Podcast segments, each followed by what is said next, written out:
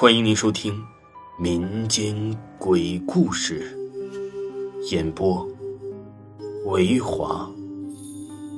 如果您喜欢维华讲的民间鬼故事，那您就不要吝啬您的小手，点个赞，关注一下再走吧。精彩继续。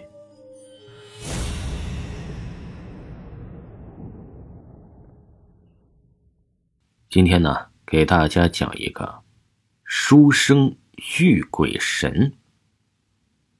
宋朝有个书生进京赶考，天色已晚，附近的村民表示只有一个神庙供在此处，书生没有选择，只能在此歇脚，准备明天继续赶路。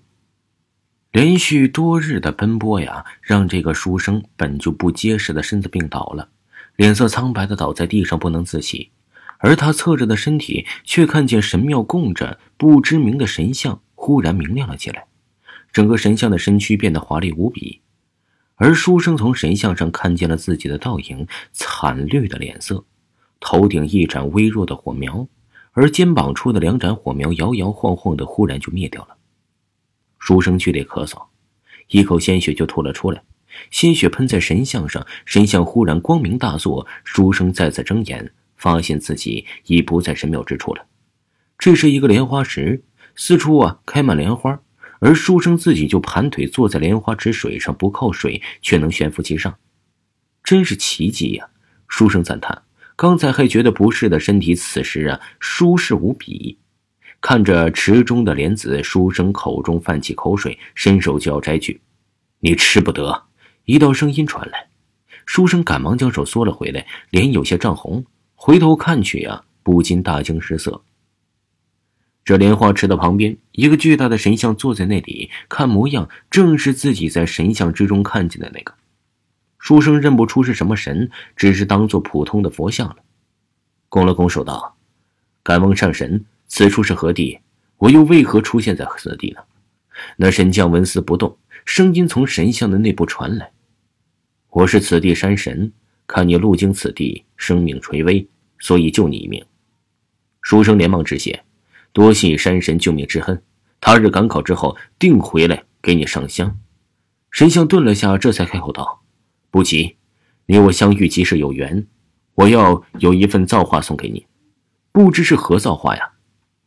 此地灵气充裕，你本体在外面生命垂危，你在此打坐十天，不仅外面的身体能够痊愈，你还能获得五百年的寿命。”本体，你是说在此地并不是我的身体，而是意识吗？那我生病的身体此时还躺在外面，正是如此。那我只需在此坐地打坐，外面的身躯就能痊愈。可是我还是要进京赶考，这就得看你的造化了。十日后，你身体不仅能痊愈，而且健步如飞，想来十日的路程之后也能赶上。书生啊，这才放心，再次拱手。如此，谢过山神大人了。这山神轻笑两声，就不再言语。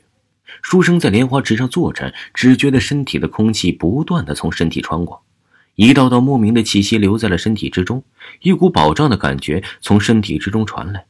不知为何，肚子里的饥饿却是越来越重。时间飞快，书生的耐心越来越少，饥饿感越加难以承受。外加此地景色虽好，却一成不变。书生变得烦躁起来，自己又不是和尚，这才一天不到，十天，这不逼死自己吗？但是想到外面还未痊愈的身体呀，书生不得已再次逼迫自己安静下来。不能出去，自己在这里转转，应该没什么问题吧？想到这里，书生站了起来，在这不大的莲花池中转了起来。说也奇怪，这池子不大，一会儿就灌完了。可池子的外面却怎么也看不清，只有高大的神像显得非凡无比。见神像没有怪罪自己，书生干脆在荷花池的水面上默写着自己背过的文章。